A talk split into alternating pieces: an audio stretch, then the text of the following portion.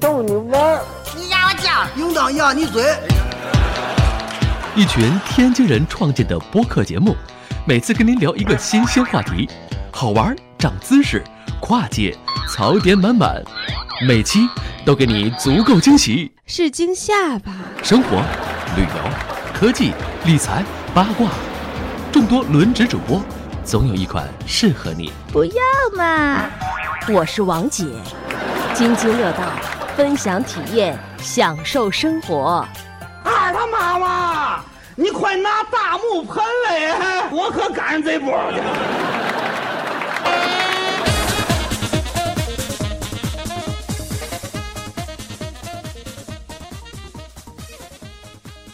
这里是津津乐道，我是朱峰。哎，这一期呢，呃，请来了霍炬，然后给大家讲一讲他这个。其实这件事情，就是我们 IT 圈还有媒体圈的同学，其实已经知道了哈。就是这个霍炬他的这个公众号被洗稿的这个事情。然后呢，这期节目我们其实想录一录这个他这个事情的前因后果，也是给更多的听众来分享一下，呃，霍炬来处理这个。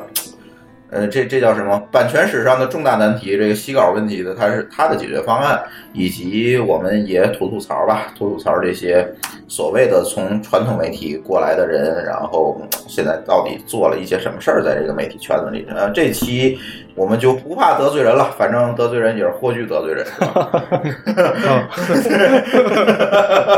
然后呃，这期跟我一起录音的有李大夫。Hello，大家好啊！当然还有我们这期节目的主角霍炬，大家好。哎，那个先给大家普及普及什么叫洗稿吧。呃，对，洗洗稿其实过去是指那些 没有采访权的单位，嗯，然后把那个稿子放到有采访权那边洗一次，再拿回自己媒体上登着这么一个过程。但是后来这词慢慢意义就变化了，就变成了拿别人的稿子，呃，拿别人的文章吧，不是稿子，拿别人文章改来改去，然后改头换面，改出一篇自己的来，就是等于自己不需要付出太多努力，就只靠删删减减、换换顺序，就可以弄出一篇新文章来。呃，嗯这个现在大家就叫它洗稿。嗯，当年这个互联网有一个笑话，说你们这 ICP 就是 Internet 的拷贝加粘贴是吧？叫 ICP，但是呢，就是说这个洗稿是更这个更那什么升级版的 ICP 是吧？它不是仅仅的拷贝粘贴。对，然后啊在这个时代，其实它有一个背景，就是因为微信搞了原创保护，嗯所以直接拷贝粘贴这招不灵了，嗯所以他们就要找出一些方法来，让你没法被原创保护识别出来。对，给大家聊聊这原原创保护啊，是这样，如果那个比如说霍炬写了一篇原创的公众号，他标上原创了，然后我把他这个原创公众号拷到我的这个公众号里，完全拷贝粘贴，然后我一发就会告诉我这这篇文章已经有人写了，是归霍炬所有。对吧？所以你只能选择一个转载或者怎么样，但是这个绝对不能声明是你的原创了。但是如果说我不是拷贝粘贴，我是换一个说法，比如说，呃，说李秀恩是一个吃货，嗯嗯，嗯，但是呢，我把这句话改了，说世界上最能吃的人是李秀恩，嗯，他就能通过了。哎，对，所以他换了一个说法，改头换面，然后就变成了就是现在我们所说的洗稿，这事儿对吧？鸡贼的。嗯，然后霍炬呢，就是，哎，一篇稿子，就主要是那篇稿子吧，被洗了，对吧？哪篇稿子？就是写 Telegram 的，就是之前我们还聊过一期 Telegram。对对对对对，呃，写 Telegram 的这个历史、创始人等等这些背景资料的一篇文章，然后就被呃有一个叫差评的，算算给他做广告，无所谓了，对无所谓，反正大家都知道了。反正大家都知道，这一个差评的公众号给洗了。哎，就是他把这篇文章基本上就是改头换面，换一个说法，删删减减，但是总总总长度没有霍去那个长，而且说的也不是霍去那个详细，但是基本事实是拿过来了。对，然后呢，就变成了自己的稿子发上去了。这个事儿就在呃，因为霍炬是个网红是吧？哎，然后就在互联网这个圈子里引引发了轩然大波。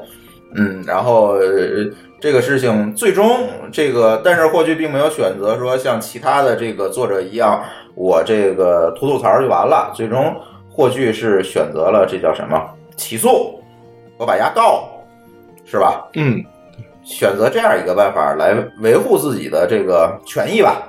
哎，干了这么一件事情，这就是整个霍炬这件事情的这个前因后果。那首先我要采访一下霍炬，你什么时候发现这个稿子被洗的？呃，这个好久之前了。这这篇稿这件事儿其实应该是二零一五年的时候。嗯呃，然后我写完之后没有几天，也就一周之内，还是两周之内，反正很快的时间就发现了。呃，有人洗稿，其实这事儿很容易发现，因为读者们会在后台给你留言说谁谁谁啊呃洗你稿。其实大家都明白，所有读者都心里都是有数的。对，嗯包括洗稿人心里也是更有数。啊，对对对，那当然对，他就照着这稿子写的是吧？嗯，对他更心里更有数。然后这个被洗完之后呢，是你发了一个文章还是发？对，我发了一个文章，就是说的这件事儿。说这个事儿。然后差评是什么态度呢？呃，就是我没有，不是我，呃，啊我不服，反正就这态度。不服三连。但是呢，这个事情就像刚才霍炬说的，就所有的作者，呃，所有的读者都能看出来，这个就是一个洗稿的结果，就是基本事实，然后顺序都没有问题，就是改了一个说法，哎，就变成了所谓的他自己的原创，嗯，是吧？对，啊，然后呢，这个这个事情出来之后，我们其实这个时候这件事情出来之后，就会有很多其他的作者跳出来说：“我操，我也被差评洗过。”嗯就很多是吧？嗯，对，很多，嗯然后嗯像 Pinwest，就是 Thomas 也是一个不嗯，大家俗话说不好惹的人，就是抄 抄他的肯定会骂你的这么一个人。对然后差评也洗了他们，就是嗯，然后还有很多吧，就是啊还有反正我记那个事情后头就好多留言说被对洗过。对，主要是后来这有一说法，就是说科技媒体圈，如果你没被差评洗过稿，你就太没存在感了。嗯，呃，这个事情我们就要回过头来说差评的背景了。嗯，呃，差评是一个什么背景的？呃，一些传统媒体人，这就是。呃，其实传统媒体这个概括有点儿有点儿笼统有点儿笼统。嗯具体的说就是，呃，都市报媒体人，而且不是大的都市报，小的都市报媒体人。这个他们在那个时代就一直在干洗稿的事儿，所以这是一群专业洗稿作者。嗯然后他们在那个时代干的事儿呢，是从网上去找文章，把它洗到传统纸媒上发表，然后去卖它的纸媒。嗯啊，这是那个时代他们干的事儿。然后回到公众号时代，嗯呃就是重操旧业，所以非常熟练。嗯，但是为什么差评后来又说我们是九零后呢？呃，因为差评好像他们确实是有一个人是九零后，但这九零后就是干就是干活的嘛。呃，他自己是认为他是他是管事儿的，但这股东名录里面写的很清楚，这个这个创始人最早不是他，然后后来经过一次工商变变更，把他放到股东里面。嗯呃创始人大股东都不是他。对，所以差评是一群呃旧媒体的老油条干的。对，就是我们不能欺负九零后。你说抓住一小孩说这都是你的错，这这他没这能耐，这没有没有传统媒体人指挥做不成这样。嗯嗯嗯，呃，那么接下来的问题就是，差评现在的用户规模有多少？呃，这个我不知道，因为嗯反正他号称有个几百万，但这事儿大批不知道，是咱谁也不知道他后台对数据，对对而吧？且大批买广点通买的，这个这个大家都知道，广点通都看见过的头。嗯啊嗯，对对，嗯嗯，所以，但是这里就呃是出来一个问题，那他这样去洗稿，他是说他所有的稿都是洗的，还是有一部分稿是洗的，一部分是自己写的，还是说我专门就有一群人去干这个事儿？呃，具体有多大比例，肯定肯定也有一部分是自己写的。你说百分之百洗稿也冤枉人家，反正嗯应该还是有自己写的。但是比例是什么样的，这这我就是我没有办法我没研究过判断哪一篇稿子是对，因为你其实很多稿子我们也不知道它到底是洗的还是写的，嗯反正至少我们知道的是大量的科技媒体和科技的独立作者被他洗。呃，从不管是 PNS 还是 iPhone，还是我们这种个人的作者，就都被他洗过。嗯嗯嗯，哎，这个事儿我们回来说啊，就是刚才秀恩跟我聊天的时候就说，你也没洗过稿，嗨，那是再早一点的时候，那当时候所谓的洗稿啊，嗯应该说叫抄袭吧，应该还是叫抄袭。那是两两千零几年的时候，当时我给一个呃台湾的台湾的著名歌手吧，张姓歌手，他在维护一些媒体和网站的时候，呃，我为他写过一些碟评专辑的评论，但是后来的时候就有，因为后来就有一些歌迷在问我说：“哎，谁谁谁，你怎么能为他那个？你怎么能为盗版碟站台呢？”盗版碟，我懵了，我就 我说我我不至于做这种事儿，我什么时候推广过盗版碟呢？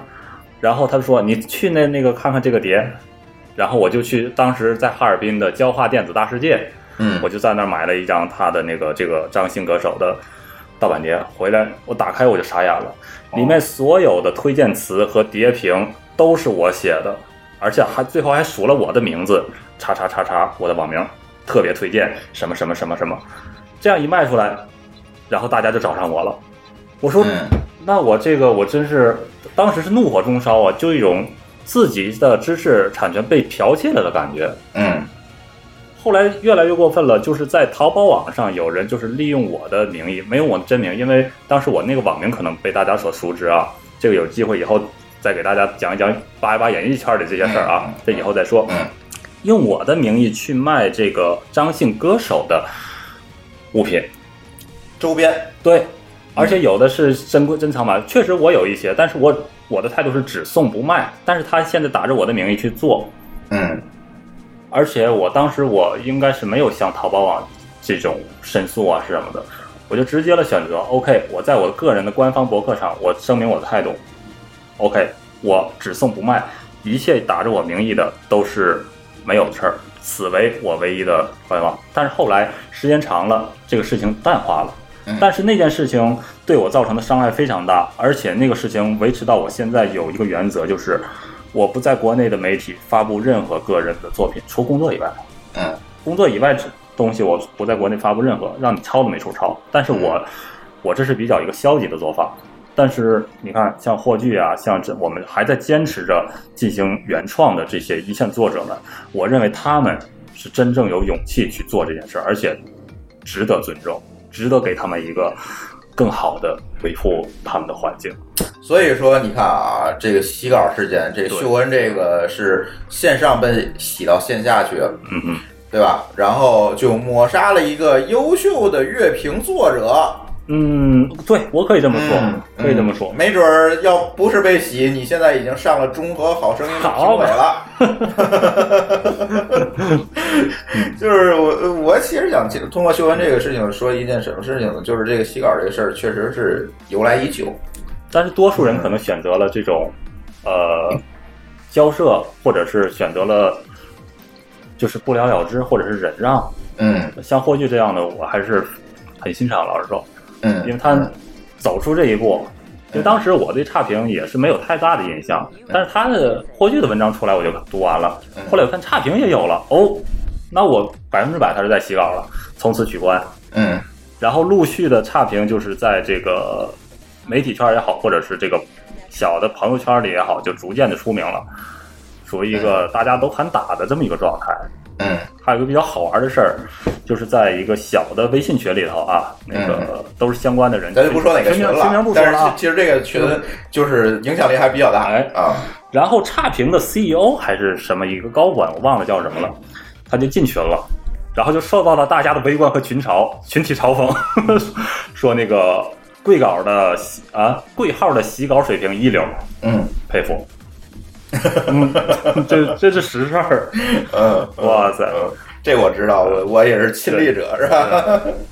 其实是这样，就是嗯，我跟霍炬都在写公众号，但是可能我们两个人都比较懒，就是半年更新一篇，就基本上是这个节奏。但是，呃虽然说咱们不能像那种高产作者就这么写，像咳嗽咱们这么写，因为确实这时间和精力也有限，都有自己的事儿。但是实际上写这一篇文章。所要耗费的精力是非常非常大的，这可能是普通的我们的读者是想象不到的。对，基本上这篇文章，我虽然我坐那儿写，我可能写两个小时、三个小时，我能大概连措辞什么，我能把它顺下来，两三个小时我能写完。但是其实在这之前，可能要想很久，这个东西应该怎对。很多准备工作，还要查一些资料什么的。嗯，像霍去这个片就更是他查了很多背景资料，顺了一下这个背景，他才能写出来，就是几乎相当于一篇深度报道吧。对就是如果放在传统媒体里，对，甚至我还专门找人去拍了他们以前那个在巴索办公楼的照片儿，就是这传统媒体也差不多就做到这样了。对，所以这个事儿你抄完了，我们是非常愤恨的。愤恨是在于我我们真的是花了很大的精力去做这件事情，对，这这是一方面，另外一方面就是他改了你的利益，就像刚才秀文说的，他他不是光写抄走就完了，他是改了你原原本要表达的意思，这是最讨厌的。其实如果照抄抄就抄了，我倒可能不太不太在乎这事儿，嗯呃，就比如说他转载在别处转载了，对，原文转载不留名其实都无所谓了，这事儿就没有那么让人讨厌。不留名，我可能顶多我就我会表示一下说不满，骂但是我也不会不会怎么样了，不至于打官司，这个不至于一直盯下去。嗯，对，转载要说明作者出处，这是一个基本媒体人的素养。李大你对媒体人素养太高估了。这个李大夫也做过媒体，嗯在某家著名的那个媒体做过媒体，但是绝对我认为这是媒体人啊，应该守住一条底线。我呃，但是媒体现在媒体人太多了，对我转载任何人的作品，包括阿禅我作品，我都会写邮件向他求证是否可以转载，我会保留你的出处和你的 URL。嗯，对啊你你这人得叫古古典媒体人了这么，做。这叫古典媒体，古典媒体，嗯，呃，其实这个事情，你呃大家可以注意到，别管是我公众号还是霍旭的公众号，我们周围朋友的公众号后面都会写一条声明，嗯就是我们不太不太愿意让传统媒体去转。嗯其实就是这个原因，就是他在转的过程中会出现很多媒体线的事情。对对，他们非要编辑一下，对呃编辑一下就给你改了很多意思，是然后再乱改你标题什么的，就他把意思改了，然后再标上我的名字，这事儿实在是太烦了。嗯，对，嗯，就是这样一个事情。以你的名义去说一些你歪曲了你原来的话。就是一个最典型的，这还不是稿的问题，这是一个采访的问题。就是某杂志采访过我，嗯，采访过我对李笑来的印象，嗯火，最后上去的时候，完全这个意思就改了，嗯，嗯，我就不点名了，就是还是周围一个朋友弄的。这件事情就搞得我这个多年来喜庆不了，一直非常不爽。对，一直拿这段话标记你。对，这这事儿就非常不爽。我相信，因为他也采访李笑来，李笑来那个那说的话，他肯定也改过。啊，是是，这肯定，他们一定是为了怎么能赚流量怎么改。对，这个事情就非常烦。但最后，我现在你要不别采访我，你要不采访完了，你要把稿给我确认，我才能发，我才能允许你发。这个我我要落在白纸黑字上，我告诉你，对我采访任何人，我都会把稿给原主，请你过目，没问题的话我才发，这是基本的媒体人素养呀。嗯嗯嗯嗯。但是现在哪有这些基本素养？现在都是为了流量，对，尤其上了微信之后更是这样。对古典媒体人。嗯然后还有一次，还有还有一个记者，呃就是他的文章被微信上拿到微信上，还是他们自己自己的媒体的公众号，然后标题改的非常标题党。我说：“你看你们现在媒体都什么素质？”他说：“这个公众号不是我负责的，这是我们编辑负责，我也没办法。就是这个嗯一个这样的环境，没办法。嗯，说到标题党这事儿，我还想多说两句。这就对古典这个媒体，就是这所谓的传统媒体，这个愤恨已久。嗯，就是是这样哈。我之前在天津做过一个地方社区，你们都知道，是吧？嗯然后这个地方社区呢，我觉得我们运营的还很好，三观很正，也吸引了一些高质量的用户，就是不是那种小白型的，就一些相对来讲高收入群体，或者是相对来讲他三观正一点的人嗯会在上面讨论。然后呢，这个事情后来就是我原来在节目里也说过，后来反正就卖给杭州一个都市传媒，嗯卖给他们，他们旗下的这个网站、论坛、社区卖给他们了，然后就变成了他们的天津站。这个时候，他们提出的第一个要求就是你们要标题党，就是这件事情给我们给我们这个整个这个社区的风格带来的伤害，简直是无法弥补的。就是本来你这个话是可以好好说的，你已经建立了这样一个大家的获取信息的习惯，你突然某一天冒出来一标题党说“惊爆霍炬今天怎么怎么样”，是吧？就是经常会这样，然后整个读者的阅读习惯和对你的认知就变了，你知道吗？对，而而且说起来，这个说你们这家也是某地都市报媒体，对，对吧？对这就是一个，这是他们的一个圈子。对，这是他们的一个圈子。然后这件事情就搞得我很烦。后来反正那事儿我我我就不管了啊，你们愿意怎么整怎么整。后来这事儿就完蛋了，因为每一个地区、每一个社区、每一个网站，尤其是社区这种东西，它是有自己的风格的。这也是为什么我现在，哎呀，特别不愿意看到公众号里面的这些所谓的标题党，就是因为我觉得这些标题党真的污染了这整个的环境。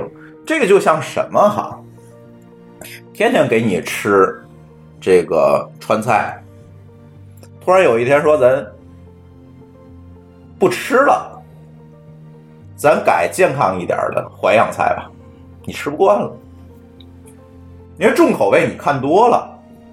大家的这个对信息敏感度的这个阈值变高了，这个时候你再想好好说事儿，这事儿就不可能了。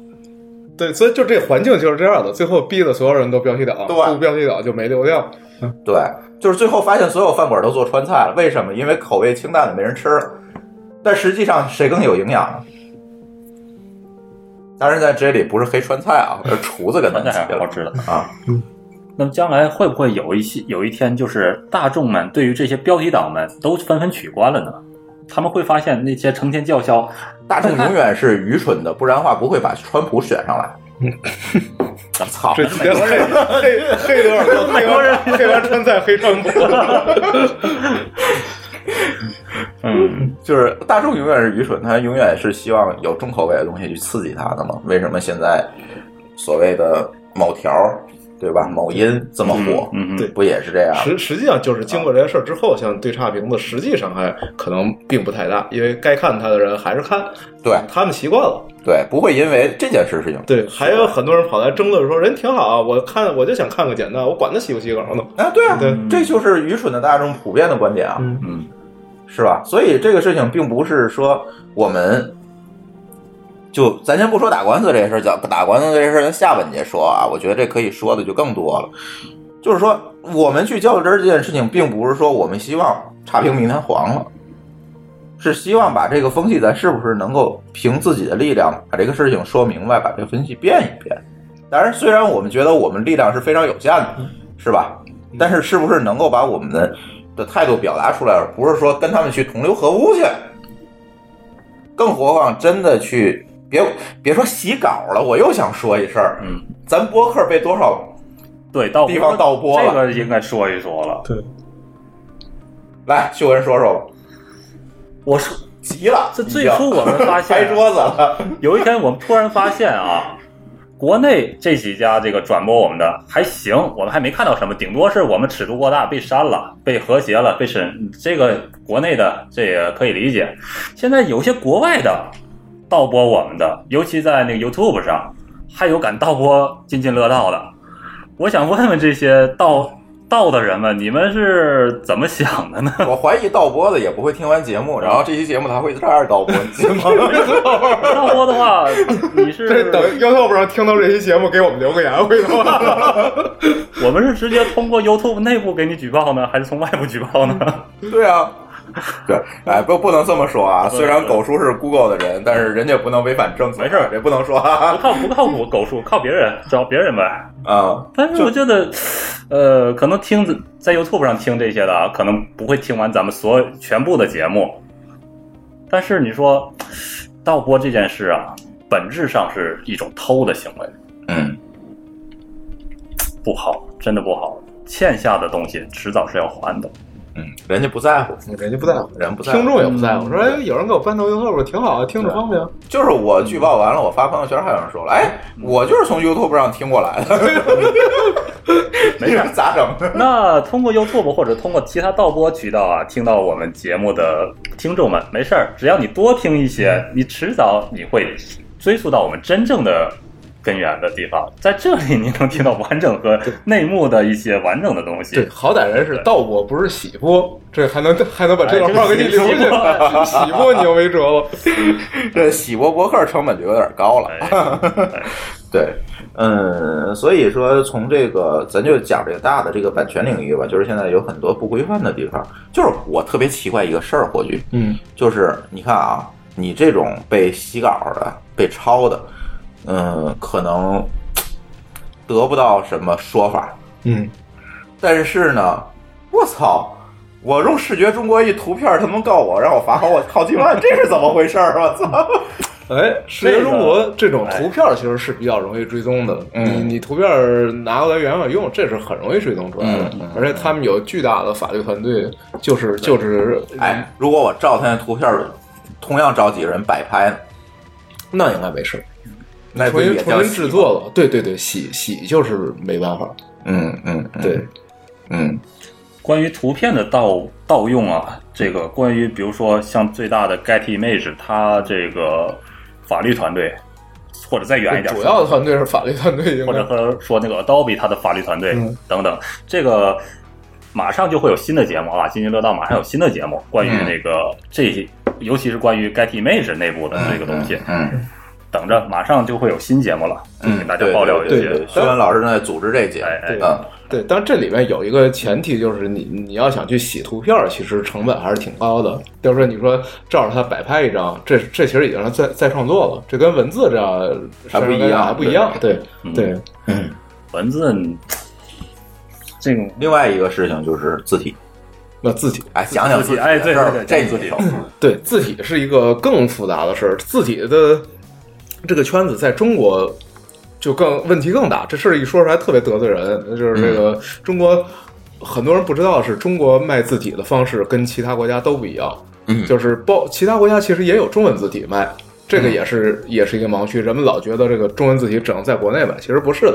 这很多国家都卖中文字体，而且他们的许可证策略和价格都比中国买好的太多了。嗯呃，人家都是当做软件一样卖，就是你买一份字体，允许你装在几个设计师的计算机上，嗯然后设计出来的成品就是被授权的被被授权的，对，嗯就是不会出出现你帮着人，你买了一个字体，你用它做一张图，最后他把客户告了，就是你在国外买字体就不会出现这情况，在中国买字体呢，还得要求你客户也得买，嗯那这相当不公平。但是中国所有字体公司全是这么卖的，嗯这也是一件奇怪的事儿。然后他们自己的解释呢是说，因为中国太少有人卖字体了，呃，如果不用这办法，就没法负担他们成本。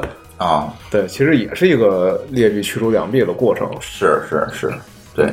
然后呃，我们遇到过这个字体官司啊，嗯对，就是对，呃，某一年的我们 PHP 大会，这我们设计师这个不知道什么哪根儿脑子抽筋了，嗯，然后就用了一个非授权的字体，嗯然后果不其然就被人找上门来了，嗯，然后找我们要多少钱解决这事儿？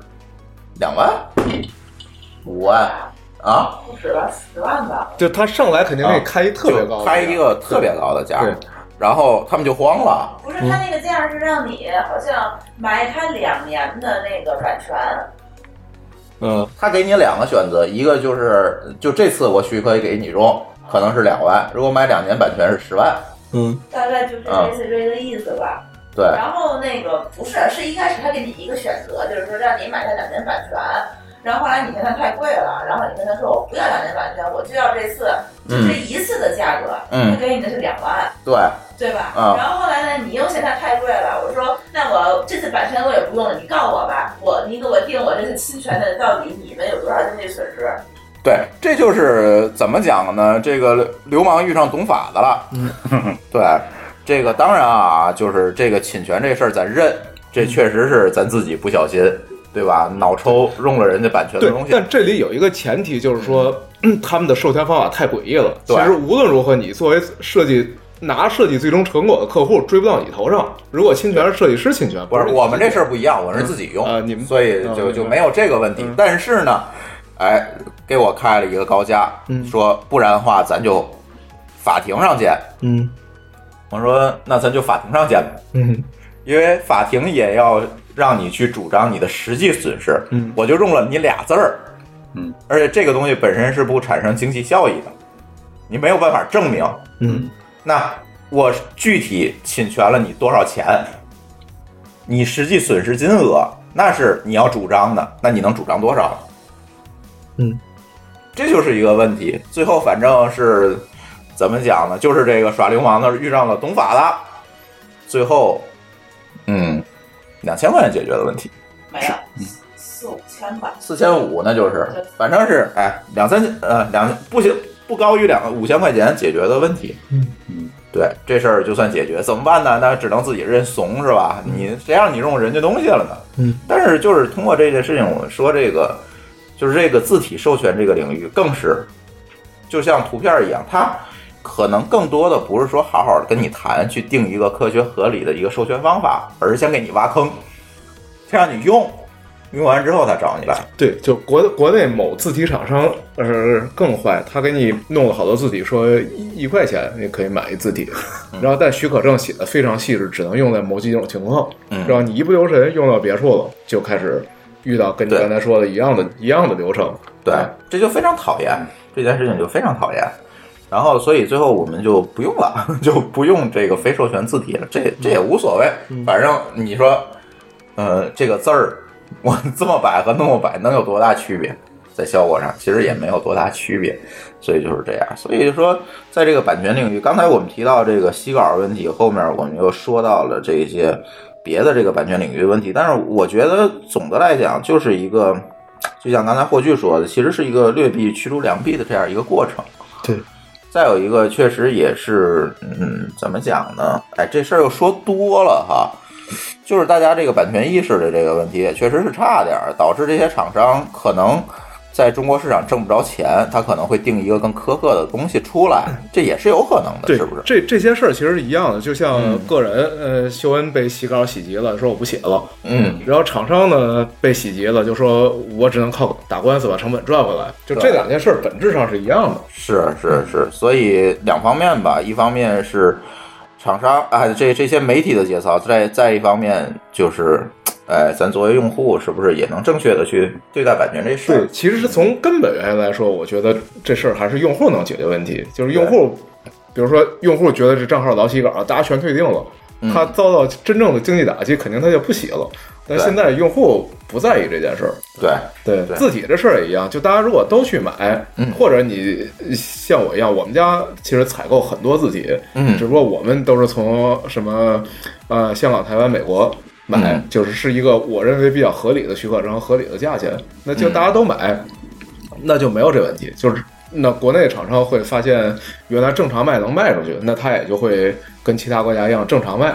嗯。对，嗯，是这样。所以说现在，哎，我特别看不惯一个事情，就是程序员每天去用破解码。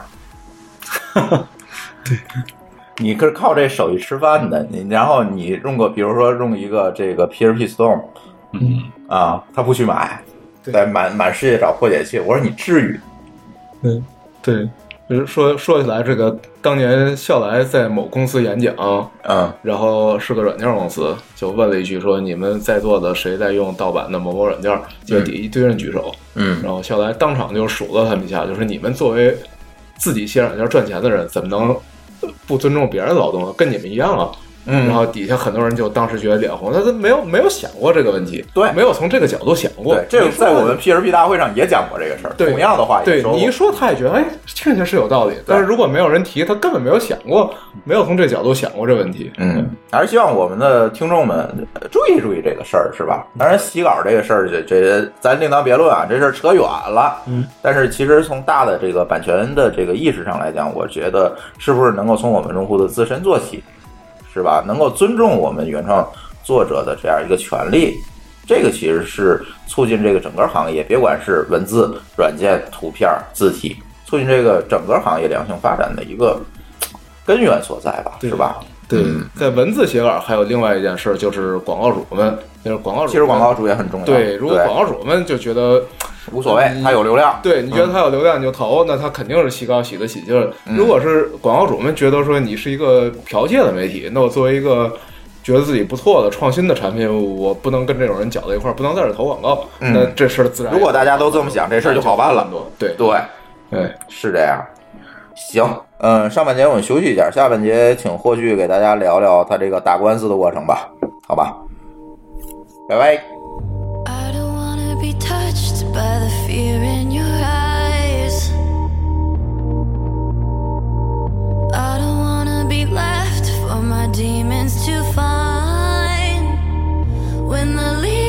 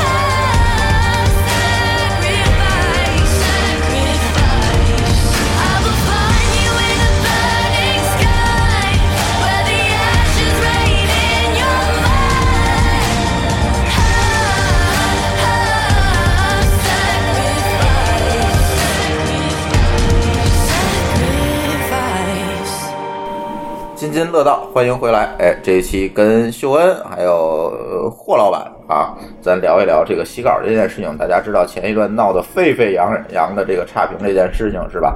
然后其实霍老板是这个幕后黑手，嗯，对。然后那个，其实我们接着说差评这事儿啊，差评这个事情后来为什么这事儿又爆出来了？时隔很多年又爆出来，是因为 差评拿了腾讯一笔投资是吧？对对嗯，拿了一笔投资，然后嗯，这些自媒体的作者就纷纷的把这个这件事情翻出来了，说你腾讯怎么这么没有节操？你投谁不行？你投一个这个洗稿狂魔的钱，嗯嗯，是吧？这件事情就爆出来了。最后的结果呢，咱就不说中间的过程，中间过程大家都能看见，是所有的作者都在 都在发文章骂街，是吧？然后呢，最后的结果就是腾讯把这笔投资最后撤回来了，是吧？撤回来了，然后这是最后的一个结果。腾讯投了多少钱？不知道，反正总共三千万，腾讯顶投不知道多少钱。那我们假设就是千万级吧。好吧嗯，然后呢，我不知道这个事儿会对差评带来什么样一个打击，嗯，嗯，不知道，就是咱也不知道他现在缺钱不缺钱，到底真实的运营状况是什么样子的。但是似乎看上去还是挺解恨的，是吧？是啊，是这样一个事情。但是这个事情就是怎么引起来，并不是说因为霍炬骂街。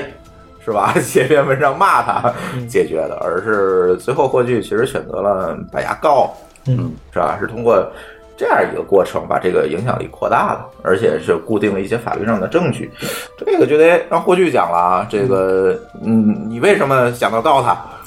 呃，对，说到最开始为什么要告诉呢？是因为、嗯我一直是在文章里面加一些特殊的标识，这些嗯标识就是我会有意的换掉一些词的组合，就是我会把一个词换成另外一个同义词，然后使得一个短语以前没人用过，嗯就是甚至可能是有一些语病的。呃，这种短句，嗯然后这些东西就是我的标识。我做这标识目的最早还不是防洗稿，我是为了在搜索引擎上搜好找索呃对比较好找到谁转载我，嗯我就想看看别人的评论。嗯因为很多网站转完之后下面有评论，嗯呃，我是为看这个的。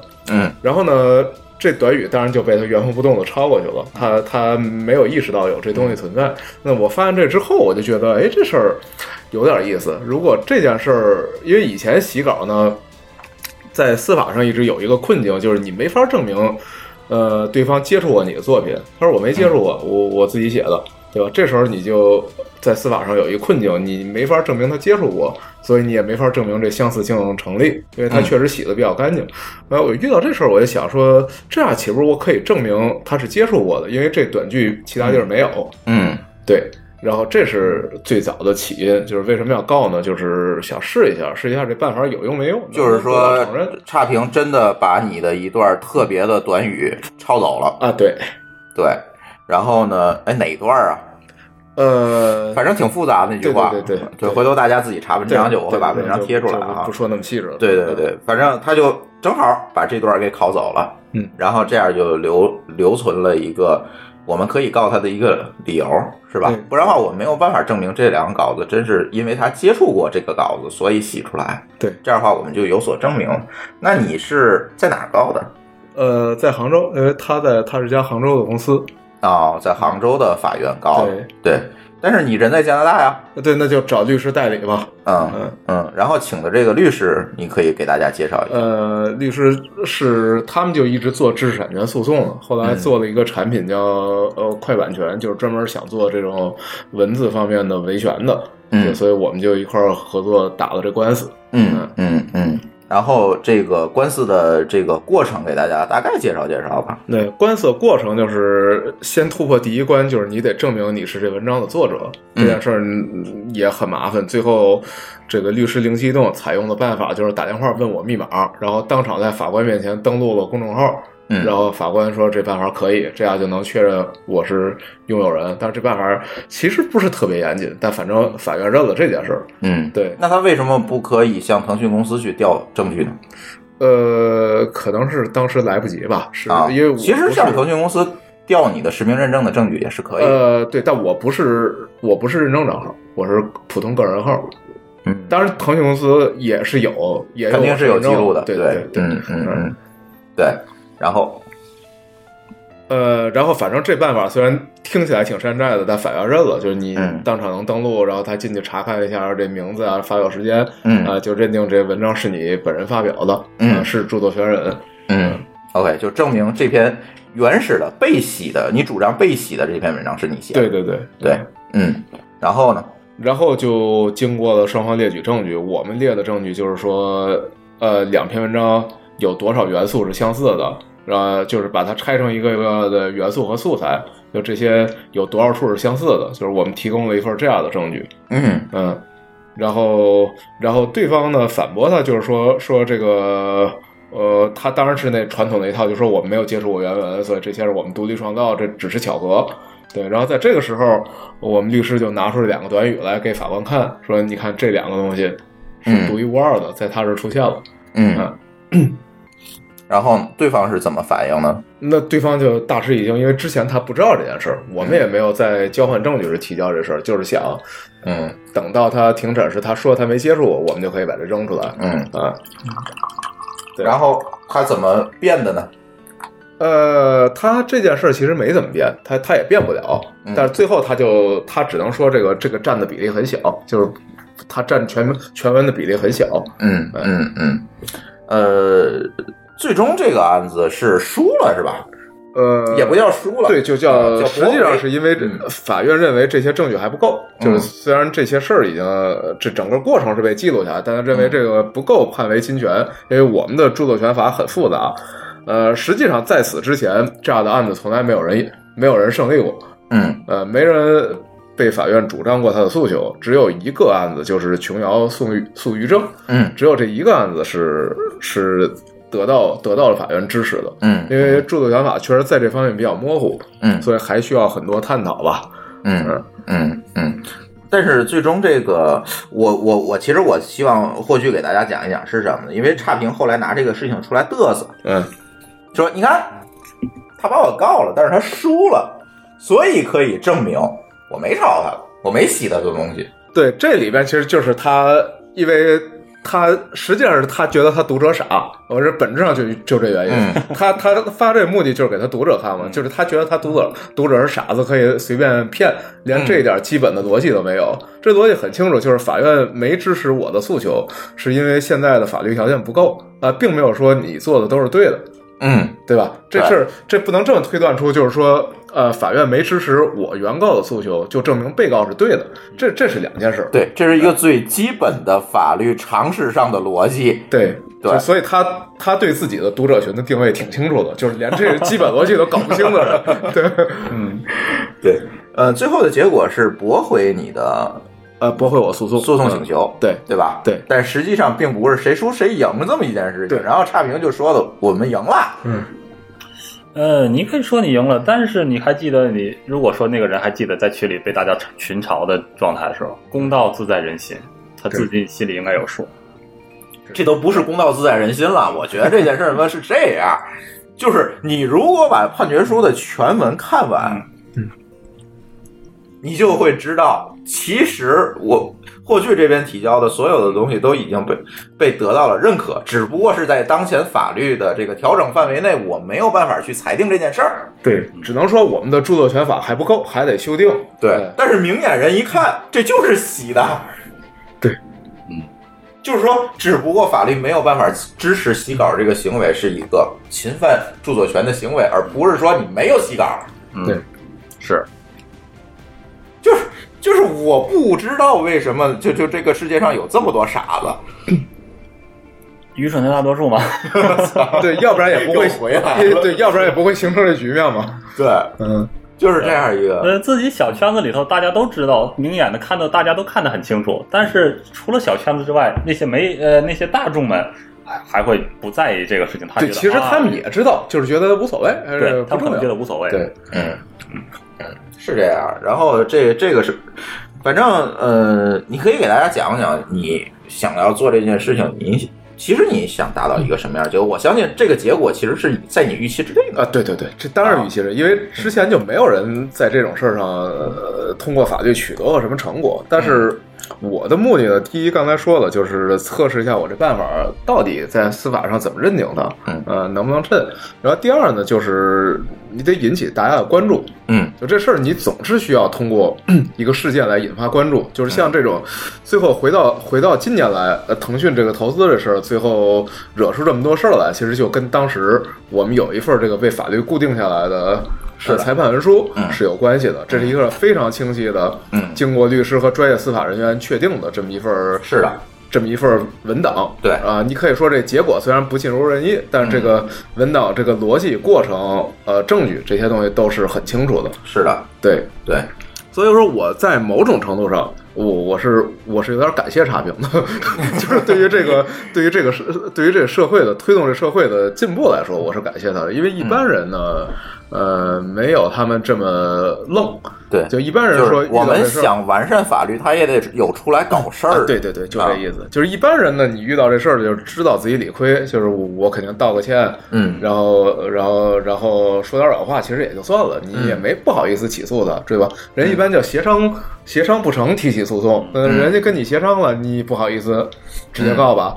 啊，所以很多这种事儿呢就被消减掉了，就没有那么多起诉的案例。但是碰上这么一不服的，这是一件好事儿。嗯，是他才只有他们不服，才能把这事儿推到这样。对而且一般的公司呢是能调解尽量调解，就是你起了诉，他一般是如果你起诉呢，他就立案了呢，他就希望调解，然后尽量不出裁判文书。啊，是这样。我这个我要讲一下，最近我刚打完官司。啊嗯嗯，是这样，你在立案的时候，然后他就会发给你一个叫庭前调解，嗯，对，因为就是我我先不立案，对嗯呃，法官先把双方叫在一起，说你们能不能商量这事儿？对，你们能商量这事儿，咱节省了司法成本，你也不用交诉讼费，对双方也没有什么花费，这事儿咱就解决了，对咱就不用立案了，咱不费事了。对，因为我们是有立案率和结案率要求的，对中国司法有这个要求，对所以大家希望庭前和解。对嗯，对，是这样。所以现在呢，但是如果对方不认，就出了这么一愣头青，这事儿就好办了。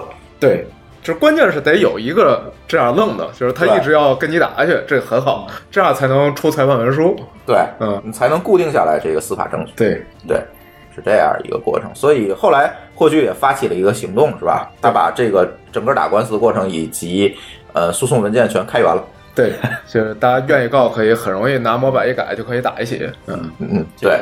然后这个东西我也会挂在咱节目后面的 show note 里啊，秀恩也提醒我，嗯啊、挂在 show note 里。然后，哎，有被洗的同学啊，咱别他妈，哎，咱这么说，嗯，霍霍局，嗯，诉讼费交了多少钱？诉讼费就几十块钱，五十块钱好像是。对啊，很因。为他并没有主张 巨额的赔偿，对，我主张就一块钱，所以就是简单流程，五十块钱诉讼费。对，嗯所以只需要花五十块钱，而且也不需要请律师。哎，其实不需要钱。对你只要你自己那那个拿我是因为我模板调完了之后我不住，在那儿，我不找律师，我比较麻烦。对你要住得有个代理人呃自己完全可以做的。对，所以这个事儿，哎，霍老板已经把这个东西开源了，是吧？嗯，如果谁被洗了，提倡大家，嗯，你应该再开一个 guitar 的项目，就是这个呃起诉书汇总，哎告完之后资料都拿了，对对对这个对对这个可以这是好主意。然后每一个人每一个起诉的人发一 pull request，嗯，哎，对，这是这是好办法。对，回头这事儿咱回头可以干一下，嗯。是吧？咱把这个事情众包下来，对，是吧？咱别说咱浪费司法成本，这不叫浪费司法成本，这肯定不算浪费司法成本，这是吧？我们帮助推动司法进步，其实这是符合国家普法的需求的，就是让大家愿意，这是国家提倡这个嘛，你对啊，愿意应该多去接触司法。嗯嗯嗯，而且我在虽然我在杭州这个官司没打赢，中国是呃不是这个英美法治国家，所以并不代表别人打不赢。可能换一个城市，呃，换一个案例或者换一个法官，你都有都有可能是赢的。这判例并不能影响未来的判决。对，嗯，对，是这样，就是说这个可以给大家讲一下这个英美法系和大陆法系吧。嗯，啊，呃，英美法系它是判例法，就是一个判例，如果一个法官做出了裁判，呃，以后会大家默认会跟他裁保持一致，就不会推翻你的判决，嗯除非你上诉到高院，最后上级法院推翻。嗯如果同级法院呢，一般就会采取一样的判决方式。嗯但中国中国不是，中国跟欧洲裁决的法制就是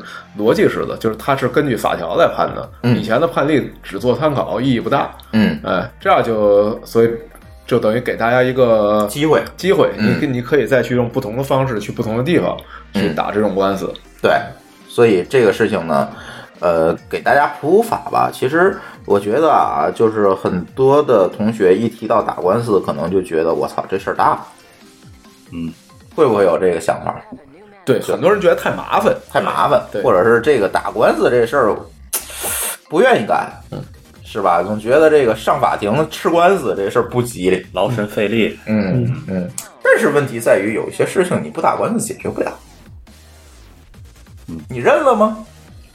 问题就在于你认吗？这事儿，过去这个事情算是一个公益行动，对对吧？我推动这进步，但是其实我最近周围就有很多朋友被公司黑了的，被股东黑了的，啊，那啊种种这种问题，那很多人可能就选择，嗨，算了吧。打官司呢，总觉得我操，对方有关系，嗯，对，是吧？对我赢得了吗。这个事情就是是大家一个普遍观点吧。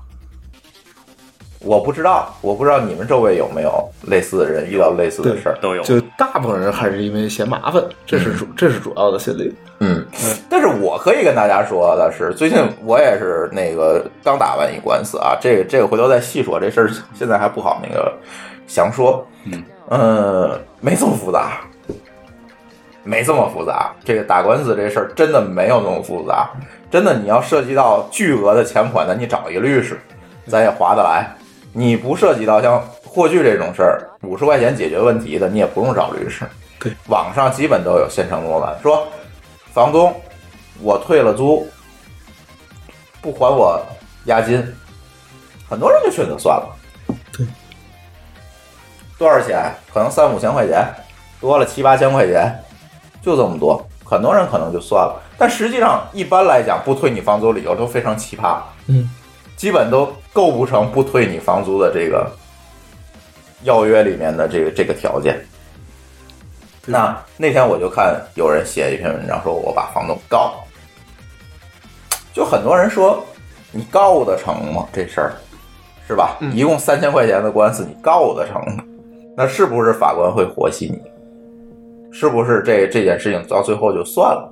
或者说，甚至说，我操，房东法院有人，这事儿赢不了。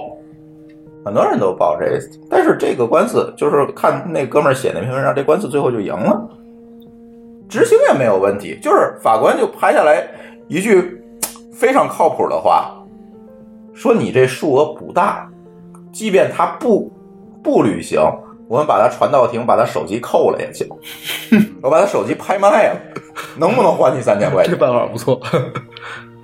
对吧？正常人不可能没三千块钱，我们总有办法执行。当然说 这个人月薪两千，欠你二十万，嗯，这事咱另算啊。对，那当当时就不应该让他欠你这钱，这属于你脑残，对吧？但是在他有偿还能力的情况下，而且可能很多人不相信中国的司法，嗯对，我觉得在这种层面的政治上，这基本上还是公平的，对还是还是这个就算是你嗯输了赢了，其实不用那么在意这件事儿，嗯，就反正你你去告一下，总比不告强呗。对啊，就是在这个层面上，嗯我们还是一个大国嘛，我们这点公平性还是可以保障的，不然这个社会也没法有序运行。对不，这不是说几十年前，是吧？这这事儿有关系能搞定，不是那个社会了，那你为什么不去试一试？对，而且我从我从另外一个角度看这问题啊，就是像我刚才说的，我们去留一份资料。呃，留一份资料，这个对以后的人就会有用。对中中国这一点做的特别好，就是所有裁判文书都上网，对别人可以查到，叫以后可以参考。裁判文书网，是叫裁判文书是裁中国裁判文书网，对就各级法院从地方到国家，所有必须要上网都要上网嗯，这是很好的。因为在反而像在美国这种东西是要花钱买数据库的啊对对对对这是律师要花钱买对，律。师最大一笔开支，这是对，但在我们这居然这是免费的，这是一个很好的条件。所以你去打一个官司，就给裁判文书库增加了一份文档，那嗯别人就可以参考它，呃，去用它。所以你就算你输了，又怎么样了？你看我这事儿，我没事实，我没事实，没事实，那以后别人可以优化的。对嗯，没错。而且是这样，就是说这裁判文书网一个最大的好处，你知道是什么吗？是因为它的这个接口都是开放的，你知道吧？嗯，然后呢，就造成了现在一个特别好玩的现象，就很多公司就不愿意把自己落到判决对书上，，就不愿意出裁判文书，出了你就上了上了网，上了网你比如接受黑历史啊啊，做滴滴人就会查到这个。对哎对，这对于他们来讲也是一个威慑。嗯嗯，对，那你为什么不去干这件事儿？对，所以我刚才就说说，我其实挺感谢差评的，就因为一般人不愿意出裁判文书，他居然愿意。对这个事儿这个比较好 这个 这个事儿就是我当时就觉得非常奇怪，你为什么要出这个东西？如果我是差评，来霍霍总，嗯，我给你十万块钱的能解这事儿，对，其实我都不要十万块钱，对，可能你不会要，对但是道个歉我觉得他应该去做这件事情，就是我们能够私下去调解对。其实大部分正常公司都会这么做，我我也不知道他们怎么想的，就可能就就觉得无所谓，他就觉得反正你也告不赢，呃嗯呃，他觉得他不理解这件事会有什么后果，嗯，好奇怪，这个这个这个这个公司好奇，怪，所以非常感谢他们，这是他们跟我一起推动了社会进步，这得有人家一份功劳，听着像高级黑是吧？说的很有道理。呃，反正最后的结果呢，就是这件事情真的变成了差评在后续融资过程中的一个黑点，对，是吧？对，如果没有这件事情，大家只是上网去发泄一下、骂骂街，那谁都会，也不少人在这么做。那实际上，这个东西形不成任何有效的这样一个材料，或者有效的一个固定的一个证据。对，这这事儿呢，就是他就给了投资方一个很好的撤回投资的借口。当然，腾讯最后应该是还是给他们留一面子，让下台阶儿啊。对对，实际上提供一个很好的借口，就是因为我以前投资滴滴，我做了很多。嗯你做滴滴，你首先有一要求，就是说你你有过什么诉讼，嗯呃，裁判文书，你你得给我公示一下。不管你呃你你最后是赔输了还是说你无所谓，就是你有过诉讼出过裁判文书的，你就得公示这个法律风险，因为别人在打官司告你嘛，那这次不赢，可能下次赢。对就是你反正始终是一个对你业务的威胁，对所以你必须得披露给投资方。对，很有可能这个诉讼是一个系统性风险。对，然后他这情况肯定就没披露，呃，披露了，我想腾讯可能就一开始就不一定会投了，嗯，这确实是一个风险。然后呢，那你没披露，最后被人发现有这问题了，那就是一个一个你算隐瞒了关键性风险，这是一个很好撤回投资的机会。嗯嗯，是这样，所以还是希望说，哎呀，大家不要出头诉讼这件事情。就是这个后来会回头我可能还会视情况分享啊。最近因为我也在刚才也说了，也在弄这些事情，但是这这跟霍炬这个事情不太一样啊，也在弄这个事情。后后续还如果可能的话，还会跟大家分享，包括大辉那边儿啊，对。啊，他那个不也还没弄完吗？对，还没对，估计今年今年应该差不多了，也都是旷日持久，都是好几年的事儿。对对对，所以都可以给大家分享一下。但是，呃，总的原则我觉得就是说，你想维护你想要的这个社会风气，你如果你想维护你想要的这个社会风气，你就要采取行动，别管你觉得你的行动会不会产生效果，这才是最重要。或许你是不是以前还告过物业？我告我告过很多人，告过公司，告过物业，啊，都告过。嗯，这这这是一个呃这告状狂魔。对我我我们告物业更狠，我们告物业是把所有事项分拆开，然后让法院没法合并审理。嗯，就是我们小区邻居，我我们把物业各种事儿，比如你告绿化，我告清洁，就大家分开啊。分开在不同时间去递起诉书立案啊。然后这样没法合并。没法合并，嗯，然后这样就给法院带来很大压力，最后法院就找物业，就说你这这这么多案子，这怎么办？啊。啊？那就实际上法院用另外一种方式调解了他。嗯嗯，一个一个审，就是后来法官就说说你们这个案子一个一个审，我们法院半年什么都干不了了，就光审你们案子了。嗯，嗯 这也是一个技巧问题嘛。嗯，学到了。对，这也是一个技巧问题。如果你告的是一件事儿，它可以并案，对，对。当然，会不会并案取决于法官的这个他自己的自由裁量权啊。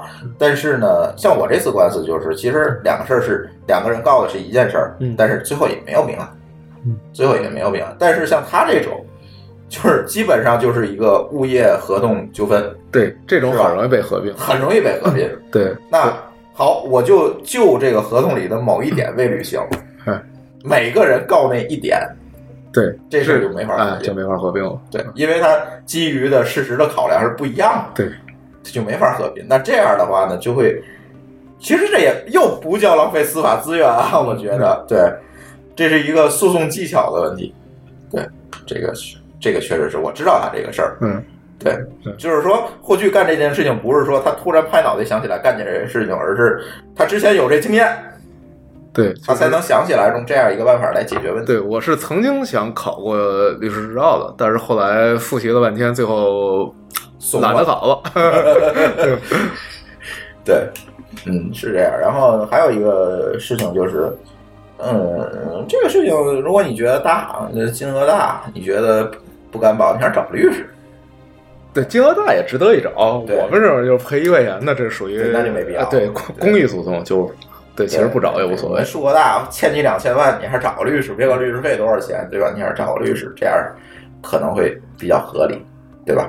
好，咱还说回版权这件事情吧，说了很多，但是总觉得，嗯，版权这件事情在中国是一个非常奇怪的一个现状，是吧？嗯，呃，秀恩可能经历过线下洗到线上，哎不，线上洗到线下，这个霍炬经历过这个线上洗到线上，嗯嗯，是吧？将来会不会还出现更奇葩的事情，咱不知道。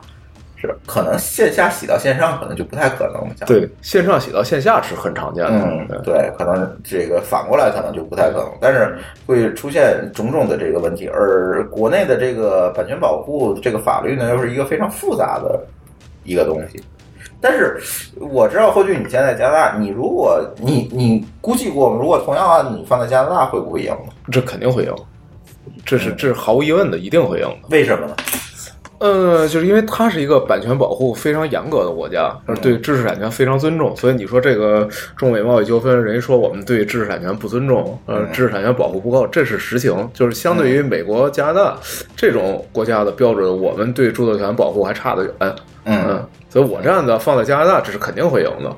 嗯嗯嗯而且因为一旦在这种地方一旦赢了，对方的代价是极大的，就是不是不是说这种告一块钱的是这种赔偿，嗯这是真的是一个呃很大的信誉扫地的啊、第一是信誉扫地，第二就是赔偿金额处罚会很大，嗯，然后惩罚性的赔偿。对啊，然后以至于就尽量人们尽量不愿意做这种事儿，就是不值当的，嗯嗯，冒这个风险，法律风险太大，不值当的，再加上律师费又特别贵，嗯就你对方要应诉也得付律师费，嗯呃，人们就觉得这个不应该去侵犯别人著作权，侵犯之后，万一人家告赢了，这损失就很大。嗯，对对。那中国呢就没有这个惩罚性赔偿这么一说。呃，对中国就是都不说赔偿，就是你你想得到最简单的诉求，现在都还有一些障碍。嗯嗯嗯。但是这些障碍我们就要靠每个人努力去突破了。如果大家都算了，这件事情就永远突破不了，永远进步不了。我是抱着这样一个观点和态度来录这期节目。对，也许也许中美贸易战打完之后，我们对知识产权保护突然就增强了，也有可能啊。其实你看这个历次的这个知识产权的保护的加强，都是因为贸易战。啊，或者 WTO，就反对，正是因为外部反正是因为一个外部因素，对是吧？对，嗯嗯，反正我记得当年就是，当年不叫 WTO，当当年叫入世哈。呃，，入关。啊入关关贸总协定入入关，然后这就反正就其实，在法律上去做了很多事情的妥协。，对对。就我举一个最简单的例子，你知道那个小霸王游戏机吗？嗯，当然，那这就是入关之前的产物。对、啊。嗯，你要是入关之后干这事儿，肯定不行，那就是完全的 copy 和盗版嘛，是的，对是吧？就是盗版任天堂的八位八位机嘛，，FC 嘛，对啊，嗯就是这样。但是当前当时没有这个保护啊，你随便嘛。那这个保护，我觉得可能真的会是第一个是外部因素，再有一个就是全民的这个法律和维权意识一个提升。对，像这次，嗯像这次的事件，最后就引起这么大反响，就是舆这社会舆论反响挺大，甚至什么《人民日报》都有有了有了评论啊，这是霍总喜提《人民日报 》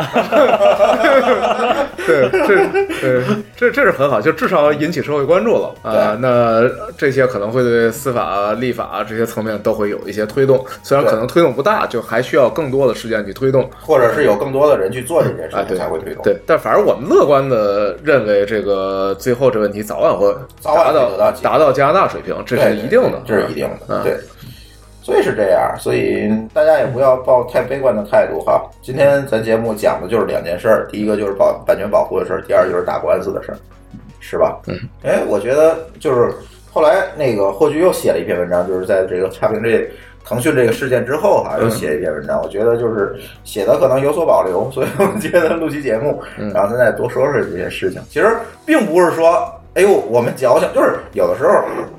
昨天吕桑说这事儿，嗯，说互联网上我最不敢怼的三个人，一个是我，一个是霍炬，一个是王大辉，哈哈，你知道？但是这件事情我就我比较反对他这个说法，就是并不是说我会怼你，你知道吗？嗯，是因为这个事情在这儿，我们要去推动这件事情，我一定要把这个事情说出一个结果来。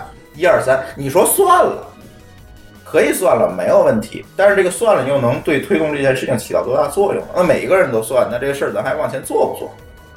对，就是我们就是没事儿不惹事儿，有事儿不怕事儿。哎，对，这习大大说的，这不是你说的，这这还是有来源的。我以为这北京俗语呢，我们一直都说 东北俗语，这是是吧？好吧，天津俗语也这么说的，嗯，是吧？就是这样一个，你你不是说我我一定每天我就盯着你去怼你，不是，嗯。是吧？是因为这个事情在这儿，我们去想推动一些事情进步，或者推动大家的认知。呃，那天嗯，跟丽丽的和 C 哥录那期节目也是说，就说伪科学这个事儿，说你为什么每天那个在朋友圈里怼我说我那个中暑不能喝藿香正气？我不是说我一定要说我是对的，是因为我为你好。对吧？我要让每个人知道，我要这个拔罐子不是说它有药效，对吧？就是，哎，没法说这件事情。我觉得将来的节目里，我们可能还会录很多事情吧。可能可能有的听友会觉得，我操，这事儿三观不合咱，那咱就取关，是吧？嗯嗯，没关系，对吧？但是呢，我总觉得实话还得有人说嘛。嗯啊，而且我们也不怕说实话。对，咱们就是一个实话实说的节目。你又把小崔拽拽进来，你何必呢？你 实话吧，实话吧，用心做的吧，对吧？嗯，反正就是这样吧。慢慢的，咱以后节目还会多聊这些事儿吧。嗯，我觉得。行，那咱这期节目就到这儿。欢迎大家通过微信与我们互动，在微信公众账号里面搜索“津津乐播客”，就可以找到我们。天津的津，欢乐的乐，道路的道，津津乐道播客。我们强烈推荐您使用泛用型播客客户端来订阅和收听我们的节目，因为这是最新最快，并且可以完整收听节目的唯一渠道。iOS 用户可以使用系统自带的播客客户端来订阅，或者可以在我们的微信公众账号里面回复“收听”两个字，来了解在更多系统里面订阅我们播客的方法。我们鼓励苹果用户在 iTunes 上给我们打分，您的五星好评就是我们保持更新的精神动力。与此同时，我们的节目也已经在荔枝 FM、喜马拉雅和网易云音乐三个平台上线，你也可以通过以上三个客户端来订阅和收听。好，津津乐道的这期节目我们就录到这里，感谢大家收听，拜拜，拜拜，拜拜。